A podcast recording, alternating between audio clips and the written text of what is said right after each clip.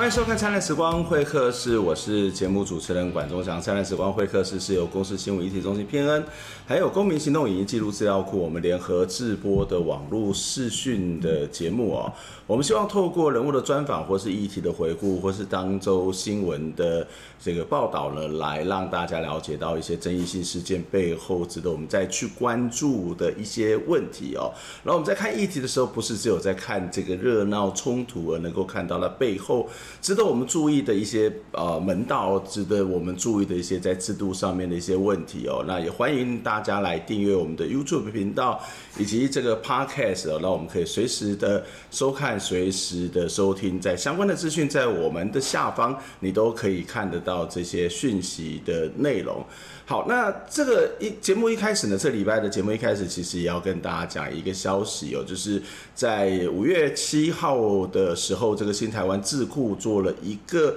这个民意调查，这个民意调查，哇，这个数字相当的惊人哦，就是有超过有将近百分之九十四的人对于所谓的防疫指挥官，也就是我们的卫福部部长陈时中，在这个防疫期间的表现呢，这个非常非常肯定，有百分之九十四，将近百分之九十四的人肯定哦，那也有超过百分之九十一的人对于政府的满意度也是表达肯定的之意哦。这个数字其实看起来是非常非常的高，这也反映出我们的政府的确在这个防疫的相关的讯息上面做得非常非常的好。那特别是相较于其他国家来讲，很多的国家都到台湾来取经，这是值得我们非常的。呃，这个是肯定的一个地方哦。那不过，呃，从另外一个角度来看，从媒体的角度或者从我们节目的角度来看，我们还是要针对一些事情来提出一些建议，提出一些看法哦。那例如说，大概在一个多月、一个月前吧，就是我们的卫福部长在这个例行的直播记者会当中呢，呃，也邀请了这个客家电视台的记者，希望他们能够他能够现场的口译，而客家电台的记者也在现场口译，用客语来口译。那目的也是希望这个防疫的资讯能够让不同的族群、不同社群的朋友都能够知道这些讯息哦。那当时其实我对这样一个做法并不是那么的认同，因为我的想法很简单，就是政府它。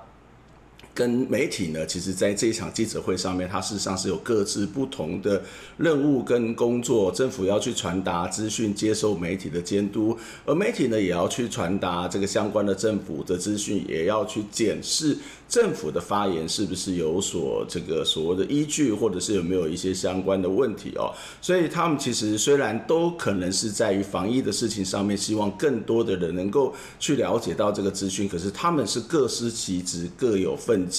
那甚至他也必须要去站在一个监督的角色，我会觉得在一个记者会上面，这个呃这个身份是不同的，目的是不同的，这个不可以随便的就逾越了这种所谓的身份上面的限制跟目的哦。那不过我同意的一件事情就是卫福部部长他的确发现了在防疫记者会当中直播当中，其实。会有一些少数或是部分的这个群体，他们没有办法听得懂华语，听得懂国语，也因此没有办法及时的知道资讯，所以他希望客家电视能够或是客语的朋友能够协助进行翻译哦。那呃，当时其实我在我的脸书上面有一些做进一步相关的讨论跟说明。我我觉得，如果政府我们真的觉得这个所谓的客语的防疫防疫是一个非常重要的。呃，讯息的传达的话，呃，其实很简单的一个做法就是，其实张上张上淳这个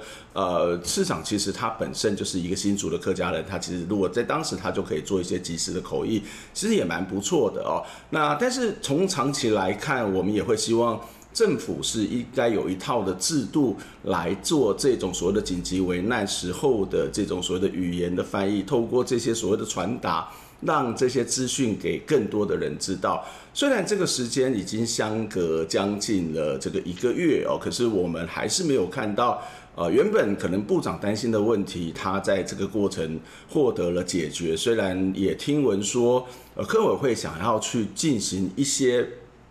在这部分的一些所谓的协调，在这一部分一些的这种所谓的协助，让客语的。这个发音能够在防疫的记者会当中去传播出来哦。所以，其实，在当时我就提出了一些建议跟想法，例如说，在相关的法规里面，其实都已经有明确的规范，在这种所谓的紧急时危难的时候，在这个所谓重要的疫情的时候，不管是后来定的这个疏库条例，或是在更早之前的像广电相关的法规，其实都有这些规范。所以我们在每个整点会看到，呃，这个防疫大作战的节目，其实也就是我们的政府发文给媒体，希望他能够依法按照这个法律的规定，能够去做这些所谓的节目的播出哦。那啊，所以法律其实是有的哦。那可是如果怎么去解决这双语的问题呢？其实每一个电视机都有所谓的两种声道，也就是所谓主声道跟副声道这两种的声频的功能。你常常你在看，想要听英语发音或者听韩语发音，你一按，你就可以到这个所谓的不同语言的这个频道里面。其实我们的政府可以透过。这个附身道啊，来，或是所谓另外一个所谓的生平的频道去播出，包括这个客家族群的语言，包括像原住民族的语言，或者是东南亚族群的这些语言呢，然后去折成。这个不同的频道来播出，也就是政府它可以去编列预算，政府可以去编列预算之之外呢，也可以去做相关人员的训练，然后就可以用这个方法去播出哦。其实，在技术上面，它并不是太困难的地方哦。那这也不会是一个纯粹的卫福部的问题，纯粹的。客委会、原民会的问题，或是移民署的问题，可能也包括了像这个所谓的 NCC，都必须要去出面一起来协调这件事情。但是非常可惜的是，啊，经过了一个月，这个当时好像沸沸扬扬，当时好像觉得这件事情是很重要，可是很可惜还没有做这个所谓的相关的。这一种所谓的防疫的这个所谓的多语的播出，那还好，我们其实在台湾的这个防防疫的这个做法是不错。可是，在未来在长远的制度上面，这样的一个所谓的双语的播出，其实是非常非常重要。可以去做，它不仅是在不同的语言，它事实上也可以透过这种方式去服务这个视障者，透过这个语言的这个另外一个声频的语言的播出来去描述这个所谓的呃戏剧里头的动作，或是影片里面的动作，那可以让这个所谓的看不清楚的人，或是视障的朋友，他可以透过听的方式来去了解这个资讯，这个所谓的戏剧的内容。这也就是一般我们在传播学里面谈到的这个所谓的传播权力的问题哦，好，那当然这个事情发生之后，也会出现了各式各样的一些问题哦，包括纾困的问题，包括这个所谓的无薪假的问题。我们接下来就要看这一则新闻，在讨论的是无薪假。走过五十多年历史的浙江菜餐厅旭香园，也在这波疫情下开卖便当求生存，而且三十多位员工也轮流配合减班休息，改领基本工资。二月、三月开始吧。我那时候一个月才上几天，八天啊！我一个月房租加车贷要三万多块。就像礼拜一早上，我连订都没订，那我就工我就店休。就是在现在，我们的营业额能降到剩下两成，根本不够，不不够开支了。再撑三个月是应该没有问题的，再撑半年，那绝对撑不住了。高龄七十六岁的老板说：“先撑一阵子，如果半年后疫情没有好转，就会打算歇业。”而劳动部公布最新减班休息统计，截至五月七号，全台通报企业比上周增加一百二十五间，来到一千零四十七间，创新高纪录。人数增长幅度则比较缓和，新增一百六十人，来到一万九千人。这个原因是主要是这一期比较增加的是比较小型、微型的事业单位，到有些餐厅啊或一些零售点，那其实他请。的人都不多，但是他事实上这一波也是，呃，逐渐的受到影响。名单当中也还包含 KTV、旅行社。拍微电影的影视行销，会在百货公司设柜的品牌等等。劳动部统计，实施减班休息最多的地区是台北市，家数就占三分之一。除了老牌餐馆，还有某集团的五星级饭店持续减班休息。贸易出口方面，财政部公布四月份统计，单月出口值两百五十二点四亿美元，创近三年低点。纺织业是重灾区，因为国际赛事取消，连带影响纺织订单。疫情对我国出口影响已经浮现。记者黄金郭俊霖。台北报道。我们看到这则新闻，哇，这个一周大增了一百二十五家公司，有大概一万九千人去面临到这个文无薪假的问题哦。我们的政府当然也提出了一个相关的纾困的方案，让部分类型的劳工他们或是部分民众呢，他可以有这个一万元的这个所谓的津贴的这些所谓的补助哦。那当然在这个过程当中也吵到了非常的。呃，这可能在程序上面，可能在这个做法上面，并不是那么的尽人意，也有一些疏失，让这个所谓的产生了很多的纷扰，也造成了呃这个政府出来这个道歉哦。那但是除了这些可能本来的程序上面，你就应该要好好的做好之外，还有一个很重要的一个议题，其实也就是我们在过去好几个礼拜都在谈到的这个纾困方案。怎么去进行这种所谓的过程当中，可能像有些欧洲国家，他们开始去做整个产业跟体质上面的这种考量哦。那我们也知道，这个立法院在前几天在讨论一件事情，这件事情就是有关于这个相关的企业、相关的工厂的这个纾困的预算的做法哦。那呃，地球公民基金会等团体，他们其实也发表了声明，他们提出了一件事情，就是在目前的纾困方案当中，其实包括一些所谓的农地工厂这种所谓的违章工厂不合法的这个农地工厂、违章工厂，也成了这个所谓的补助的方范围哦。他们对这件事情是表达了不满哦，因为按照这个呃去年的公服法的修正案当中，其实也明确的去订定了这个所谓的。呃，所谓的违章工厂哦，它的一些所谓的划分的方式，例如说，中央政府明确在二零以二零一六年的五月二十号作为一个分界，在那之后所提出来的这些工厂的这个所谓的新增工厂，一律要断水断电的去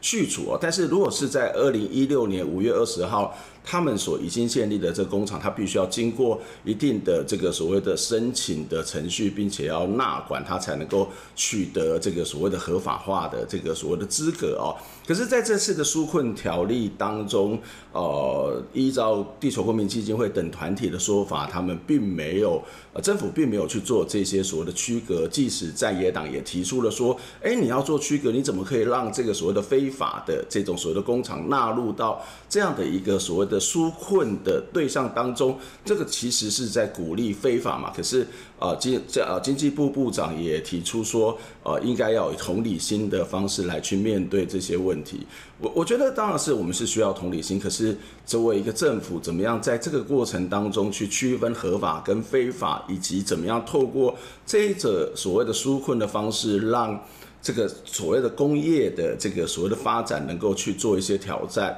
啊，这个所谓的调整是很重要。所以在今年四月份的时候，其实大概有三十个这个环保团体哦，也提出了这个绿色纾困。他们希望要求把这个所谓的这个纾困方案应该要同时解决基本收入啊，这个所谓基本收入、就业以及环境的永续。如果这个投资型或者是有关于所谓的制造业的纾困方案，就必须考虑到绿色纾困以及公正转型的精神哦，这样子才能够去让台湾迈向这个所谓的低碳的发展，然后让经济跟环境它有双赢的机会哦。我想这很多国家都已经开始在往这方面的思考，这个所谓的纾困。怎么样让在这个过程当中看起来是一个危机的状况，而透过种种的这个政府的措施，让它变成转机，这是一个政府必须思考的一个方向。谈到了绿色经济，其实我们也看到了很多的这个所谓的在这么炎热的夏天当中，有很多的树木遭到修剪或者是遭到移植。我们来看一下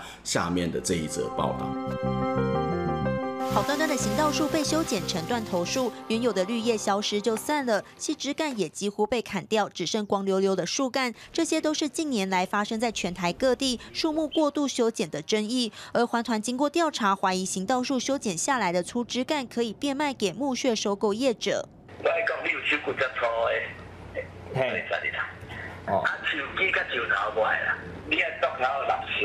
环团透过业者的口中得知，如果要变卖行道树修剪下来的粗枝干，直径要有一个手臂宽，基本上不分种类都能收购，行情价介于每吨一千六百元到两千三百元不等。相思树的价格更贵，可高达两千九百元。环团也强烈怀疑木屑会再被填充到香菇的太空包，进而产出香菇或木耳。他们修剪下来的时候都做分类。因为它有需求要有一个手骨架抽。那如果剩下比较细的什么伊波矮啦，我们看到高雄的公园在断头修剪，很明显的，他们就出现这样的现象。有价值的话，就属于公有财产的一块。那这个部分应该在合约里面订定之外呢，再来就是它的主计正风要介入去了解。环团认为行道树有利可图，难怪断头树的修剪乱象层出不穷，呼吁林务局尽速修法管控，否则行道树可能会被越砍越惨，失去美化都市、庇应行人的功能。记者黄建国、俊林台北报道。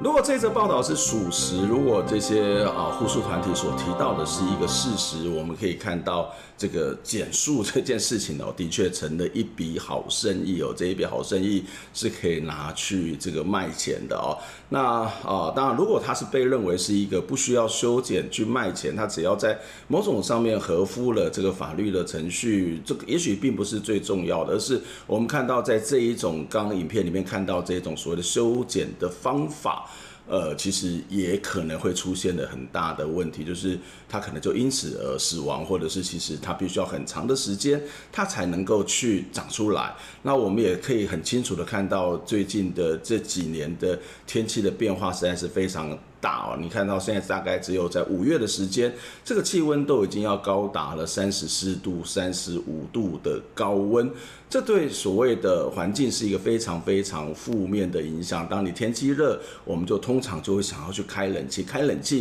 事实上又制造了更多的这个所谓的排碳或者相关的这个污染哦。可是明明这个很多的绿树，它就是一个自然，是一种天然的冷气，它可以去节省我们的电力，它可以去。呃，制造我们在整个环境当中觉得非常非常的舒服，它可以降低这个所谓的冷气的使用的这个所谓的比例几率哦。可是我们可以看到很多的政府，台湾特别是很多地方政府，或甚至有些时候小学、中学，其实也都不在意这些大树的成长。可能为了新建游泳池，可能要去开辟道路，可能有各式各样的原因，呃，他就把它移除掉，或是把它砍掉。那也不会进进一步的去思考，说我怎么样让。这些所谓的新的建设跟既有的环境、大自然是产生一种共存的机会，让彼此之间都能够发挥最大的效益。可是常常对很多的政府而言，就是砍掉铜链是最简单的做法。这样的一个做法，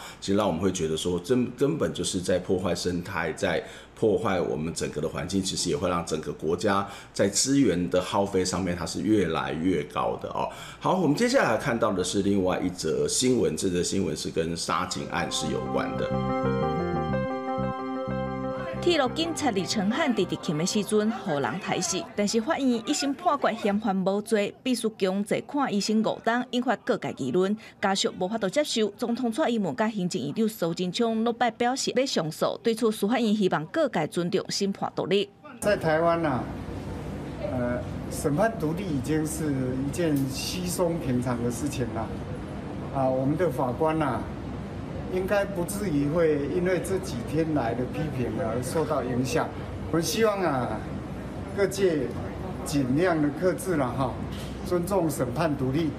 这起案件一审判决的结果，唔拿打击警界的士气，嘛让警察执勤安全的问题再度引起讨论。行政院再去通过警察武器使用条例部分条文修正草案，因为这个草案距离顶一届民国九十一年修法已经超过十七档。行政院认为对警察武器规范不足，嘛欠缺实务功能，未来若出现纠纷，会当由国家赔偿机制来处理，嘛会增加由内进步组成调查小组，针对警察使用武器让人死亡，也是当中的这个使用规定时间，还有相关的行政责任来进行调查。这个推动修法的过程，其实跟啊铁路警察李承翰的事件是无关哈。我们会组成调查小组来调查他整个用枪的过程是否恰当，是否符合这个啊警罚啊警察在执法的这个比例的原则等等，那提供给司法机关去做处理。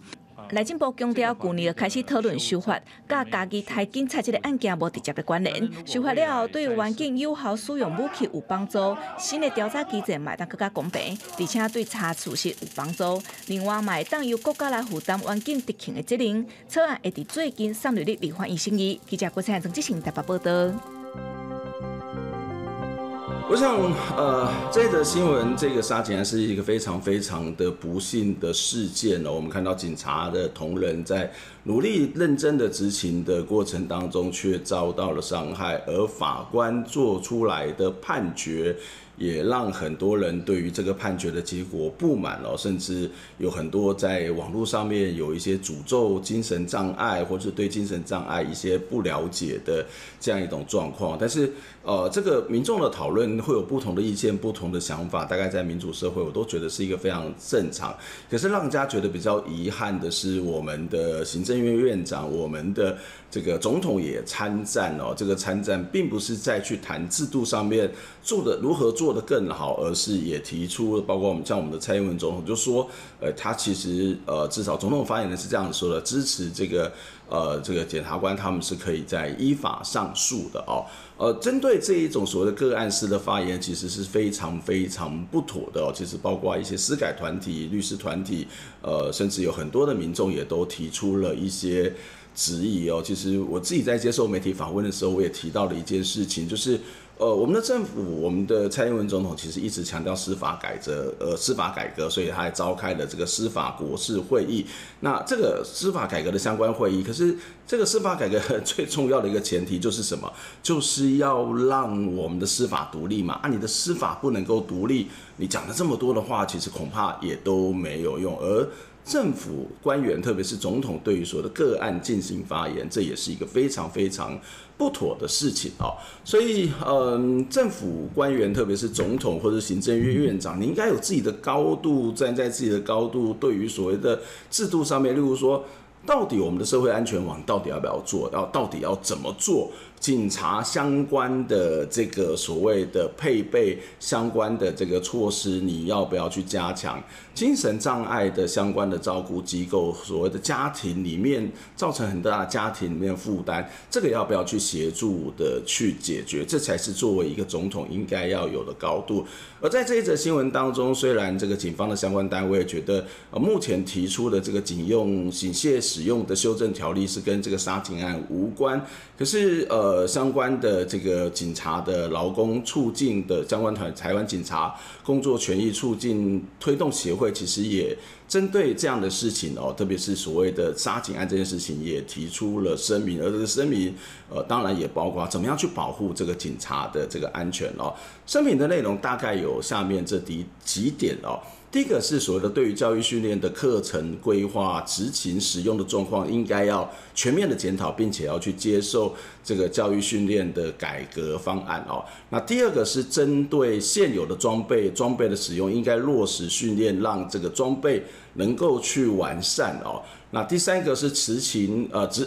勤务的这个规划，应该调整为双备勤，不是单纯的一个警察去服勤的状况，所以要去增加。这个远景的原额，改善这个厅舍，就是一些派出所或者警察局没有办法容忍容纳这么多人的问题哦，这其实也充分的反映出台湾警察的这个所谓的。呃，警察的这个数量太少，他常常单勤去执勤的时候，其实会影响到他的这个所谓的安，包括他的安全了。我们也可以看到，在刚刚的声明当中也提到了这个训练的不足，或者是在设备上面都有要加强的部分了。我自己也看到，我们也知道很多的这个警察本身自己的设备恐怕都是自掏腰包腰包去买的哦。好，那在这个声明里面的第四点，他继续的说到，他说必须要落实司法改革国事会议就是我们刚刚谈到的司改国事会议的里头的决议有关于什么样的决议呢？警察改革当中有两个案子，当时提出来就是教警察教育训练委员会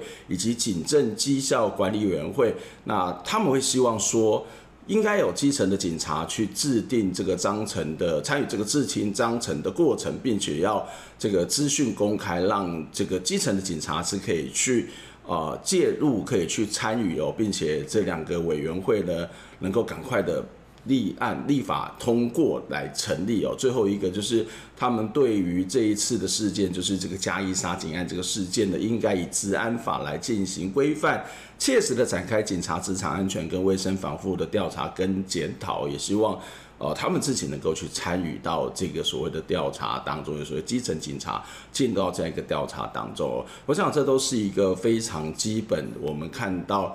你可以看到很多的基层员警在这件事情上面所提出来的意见，不管你同意或不同意，不管你觉得 OK 不 OK，但是他总是都会看到比针对个案去提出说啊，你要去上诉这样的一个发言，其实我说真的是强多了哦。这也可以看到台湾很多的基层的警察是愿意投入到这个改革当中，我们也希望我们的政府可以。赶紧的去，包括我们刚刚谈到社会安全网的问题、警察相关的保护的问题、劳动条件的问题，以及精神障碍整套的这个所谓的协助系统，包括家庭的协助系统、社区的协助系统等等的问题，赶快以这个政府的高度，赶快的来去解决它。这就是这个礼拜的灿烂时光会客室，我们下次再会，拜拜。